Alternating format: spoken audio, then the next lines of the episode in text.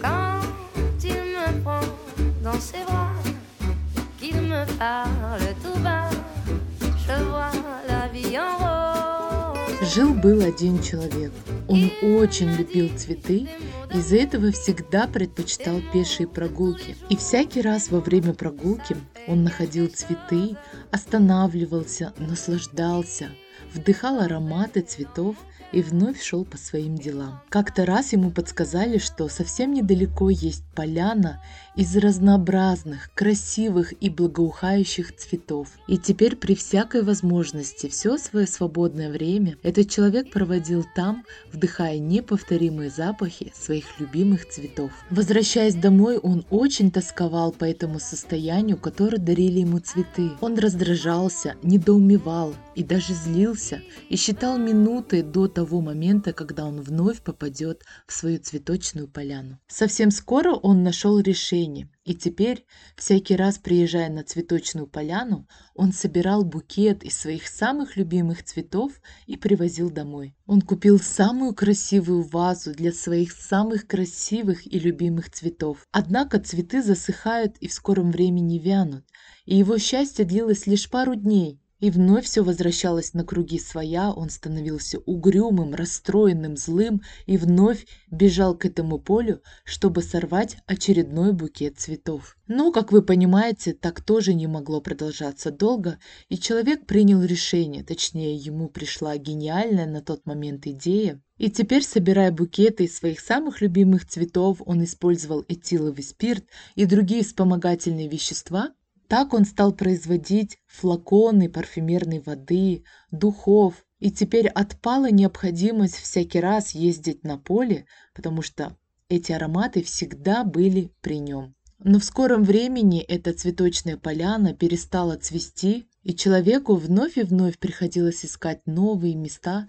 для того, чтобы создавать свой продукт, потому что со временем спрос на его парфюмерные изделия рос, это стало приносить ему огромный доход и в какое-то время стало альтернативной заменой его любимым цветам. Мораль этой истории может быть достаточно разной. С одной стороны, мы видим, как любовь к чему-либо или кому-либо способна творить чудеса, когда человек может генерировать творческие, креативные идеи и создавать невероятные вещи. И с другой стороны, как вы знаете, мы всякий раз в каждом эпизоде развиваем наше критическое мышление, рассматривая одно и то же из разных сторон и выводим свой сухой остаток, то есть приходим к определенным выводам. И здесь я предлагаю рассмотреть это также под разным соусом, чтобы вы также могли порефлексировать, о чем эта история для вас. К примеру, возможно, это о том, как настоящую живую любовь можно превратить в химию, то есть в неживое, задушить. Говорят же, ты меня душишь своей любовью. Это может быть относительно как и человека, отношений, так и о наших увлечениях или интересах, или давайте называть вещи своими именами, о наших зависимостях, о которых мы как раз-таки в прошлом сезоне достаточно подробно с вами поговорили. И еще, как вывод этой истории, да, можно рассмотреть это с точки зрения того, когда нет внутренней опоры, мы ищем ее вовне и становимся в какой-то степени одержимыми. Или еще предлагаю рассмотреть эту историю как пример того, как материальное становится выше и важнее, чем наше духовное. Под духовным в данном случае мы подразумеваем состояние любви, легкости и удовольствия. Продолжать рассуждать и примерять разные выводы к этой истории можно бесконечно. Вы знаете, мои дорогие слушатели, этим мне и очень нравится этот метод брейншторминга, назовем его так, когда мы можем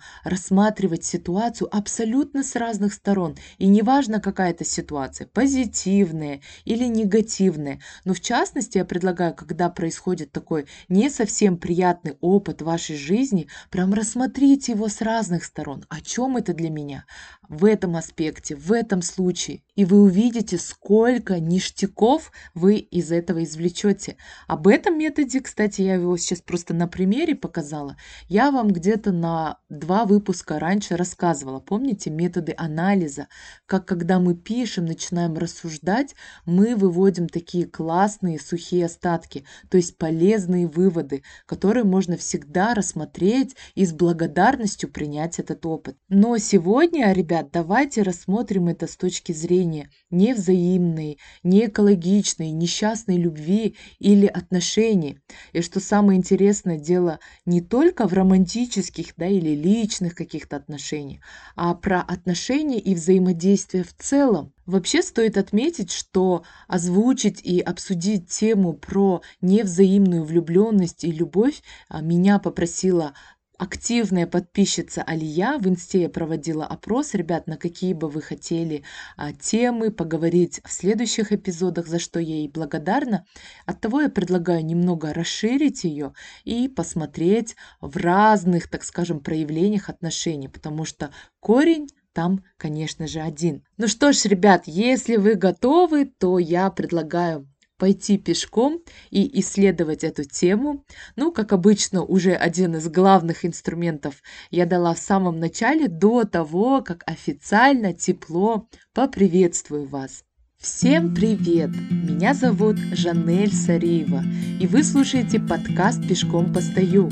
«Пешком постою» – это подкаст о том, как реализовать себя в этом быстро меняющемся мире в комфортном для себя темпе. И корнем этих неразделенных, невзаимных, неэкологичных, так скажем, отношений, конечно же, является любовь к себе – я предлагаю, мои дорогие слушатели, здесь перейти от слов к делу, потому что о любви к себе сегодня не говорит только самый ленивый. Написано куча статей, миллион экспертов об этом вещают в социальных сетях.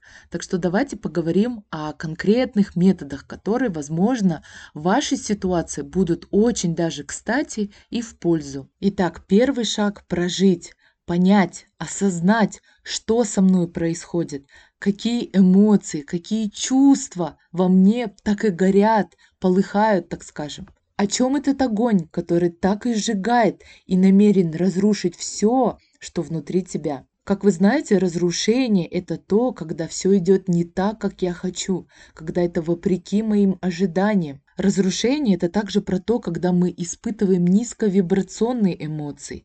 И низкие вибрации в данном случае это не про эзотерику, про то, что ты не в потоке, не на высоких вибрациях.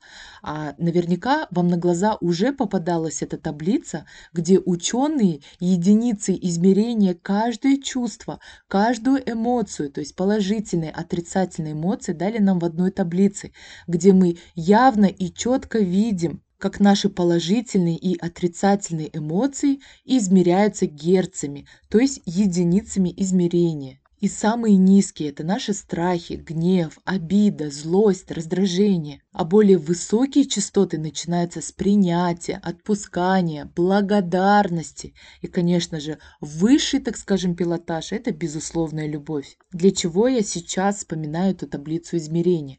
Это все равно, что правильно сейчас поставить себе диагноз, то есть измерить свое давление. Если оно пониженное или повышенное, необходимо принимать меры. То есть первое, опредметить, что со мной сейчас происходит, да, прожить, дать возможность этому проявиться, увидеть это, как в аватаре, так скажем, I see you, да, и тогда уже уровень воздействия начнет по-другому с нами взаимодействовать. Второе, я имею право это испытывать, потому что я человек, у которого есть и отрицательные, и положительные эмоции. И сейчас я нахожусь в разрушении. Да, это так. Я сейчас испытываю это, это, это, да, то есть нужно подчеркнуть, как говорится и позволить себе прожить эти минуты негодования, так скажем, раздражения или обиды, непонимания определенное время. Почему определенное время? Потому что когда вы знаете, что у вас низкое или повышенное давление,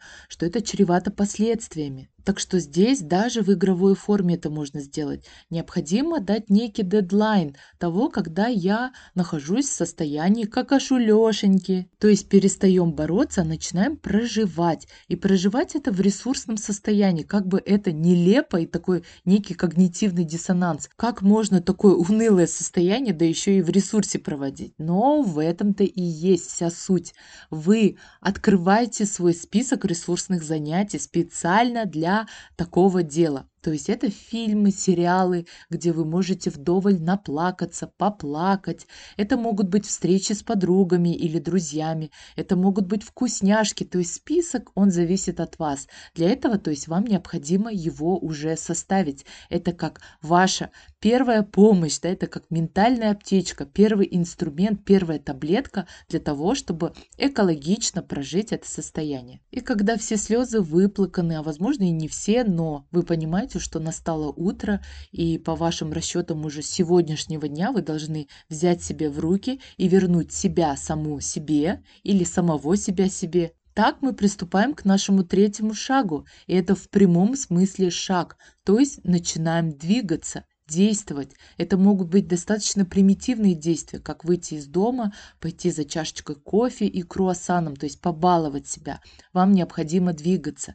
И затем сделать еще круг и еще круг, либо пойти на плавание, на танцы, неважно. То есть необходимо движение. Но я предлагаю в данном случае прогулку на свежем воздухе необходимо дать психике сигнал, что все окей. Иначе, когда мы обездвиживаемся, да, психика это считывает как сос «бей, беги, замри». И то есть, когда мы находимся на таких низких вибрациях, единственное, что нам приходит на ум, это просто обездвижиться и принять позицию «я в домике». И если даже, как вам кажется, нет такой возможности и ресурсов, да, энергетических ресурсов выйти и прогуляться, придумайте себе тысячи и одно занятие дома.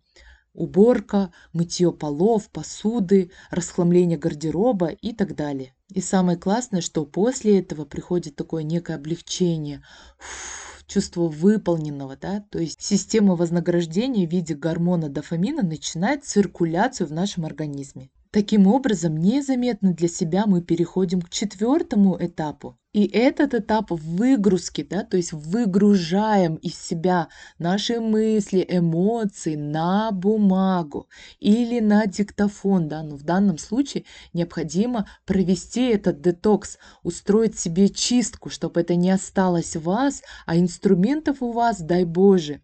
Один из них, точнее очень много из них, я давала выпуск, если я не ошибаюсь, а, называется «Не нравится состояние, поменяй мысли» да, то есть это о том, как мы можем вывести сухой остаток, который мы с вами как раз-таки проделали в самом начале этого выпуска. Когда вы начинаете рассматривать эту ситуацию с разных сторон, а точнее, о чем это для меня, почему это меня так сильно задело, и вы начинаете писать, писать, меня не любят, меня не уважают, меня не ценят, да, и так далее. То есть в зависимости от ситуации.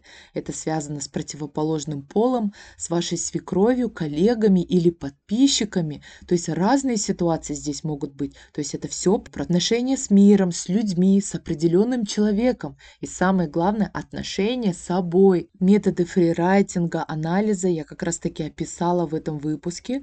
Но сюда я бы хотела добавить еще элемент сказкотерапии. И вы также берете ручку с бумагой и начинаете с одной фразы.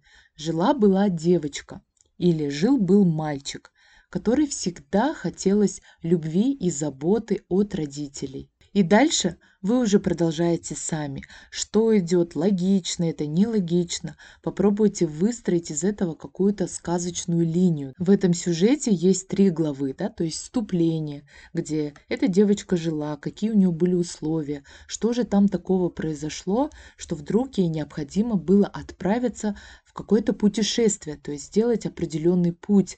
И вы переходите ко второй главе. Что с ней происходит, почему она и куда отправилась, для чего, чтобы что-то, возможно, изменить, кого она встречает на пути, с кем она сражается, да, или наоборот, что-то сказочно-волшебное происходит. И заключение это про то, какой ответ она нашла. Она же пошла все-таки за чем-то определенным, либо, возможно, что-то истинно всегда было рядом с яснее. Я не знаю, все зависит от вас, и здесь не обязательно быть таким творческим человеком. Дайте себе волю писать то, что вы хотите, сказочных персонажей, всяких медведей, там, не знаю, все что угодно хотите, рисуйте, подрисовывайте, делайте из этого комиксы. И, конечно же, в конце напишите, что же произошло, когда она вернулась в свое тридевятое царство, тридевятое государство, что там изменилось. И если прямо сейчас вы чувствуете сопротивление, такой некий саботаж, мол, what a bullshit, это не для меня, или надо как-нибудь, когда-нибудь, сделайте это все, так скажем, simple and sexy. Просто начните с этой фразы, и не обязательно из этого создавать сказку, просто пишите то, что приходит в голову. И вы откроете для себя столько нового, столько инсайтов, столько к вам идей и ответов придет, в самом неожиданном причем месте. Это нужно, конечно же, переварить, даже если на первый взгляд будет казаться, что как будто бы это не про меня, но в любом случае ваше подсознание проделало огромную работу, и как ответ вы получите в самом неожиданном месте, в неожиданное время. Но все-таки было бы классно, если бы вы попробовали вывести этот сухой остаток, так скажем, не отходя от кассы. Это значит, что после этого упражнения необходимо отдохнуть, заняться какими-то другими делами, да, и потом сесть за анализ, да, зачем это, оказывается, мне нужно было, для чего и так далее, да. Все вопросы, они уже у вас есть, как нужно задавать себе вопрос для того, чтобы получить ответ. Таким образом, вы переходите на следующий этап, который называется внутренний инсайт. Этот внутренний инсайт – это ваша работа, которую вы проделываете да, путем этих практик, путем анализа или абсолютно, когда вы в неожиданном месте вдруг постигаете истину, так скажем. И будет еще лучше, когда вы из этого внутреннего инсайта перейдете в инсайт внешний, то есть рефлексия. Если вы работаете с коучем или с наставником, то есть проработать, проговорить эту ситуацию, обсудить, либо с подругой, которая также на одной волне, или с другом, да. То есть это необходимо сделать для того, чтобы вы услышали себя, и когда вы даже начнете это рассказывать, да, свои анализы, свои выводы, возможно, что там откроется еще что-то новое. Представляете, какая цепочка просто невероятная, волшебная, которая в итоге выведет вас в самую настоящую благодарность. То есть это не про то, что Нужно писать практики благодарности, благодарить за этот опыт. Вы это сделаете абсолютно естественным и экологичным путем. Ну а дальше, дальше я предлагаю вам прожить этот опыт лично, индивидуально, потому что пунктов, конечно же, еще очень много, не продолжается, но я думаю, на этом будет достаточно, чтобы вы просто взяли и практическим путем все реализовали и попробовали, опробовали на себе. А вдруг подойдет, а вдруг нет, а вдруг вы что-то третье придумаете. Это так здорово, потому что жизнь – это такой продолжающийся цикл, что за одним этапом следует другой, за третьим – четвертый и так далее и уже в другой ситуации вы сможете интегрировать этот полученный опыт, и эти шаги, эти этапы будут менее болезненными, более созидательными и классными, потому что это будет очередной классный опыт, который делает вас еще лучше, еще счастливее и еще гармоничнее. И на этой прекрасной, доброй, светлой ноте я предлагаю нам завершаться. А, хотя так интересно, я вообще предполагала предновогодний выпуск, такой а чудесный, волшебный.